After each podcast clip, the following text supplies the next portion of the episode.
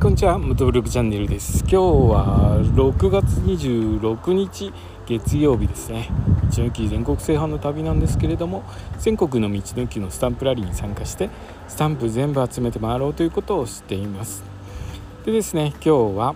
中部地域の道の駅回っています、えー、雨かなと思ってたんですけれどもあの晴れ間もちょいちょい出てる曇り空感じですかね。気温も割と暑いですね。27度ぐらいの気温の中走っています、えー、中部地域ですね。中部地域今回2泊で行ってるのでまああのあの1つの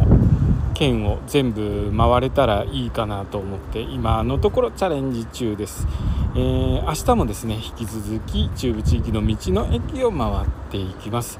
でまた帰りましたらですね、えー、自宅の方に戻りましたら改めてどこの道の駅を回ったかというのをリポートさせていただきますのでよろしくお願いいたします。え今日の放送はですね中部地域の道の駅今回ってますという話でした。今日の放送もお聴きいただきありがとうございました。それではまた明日。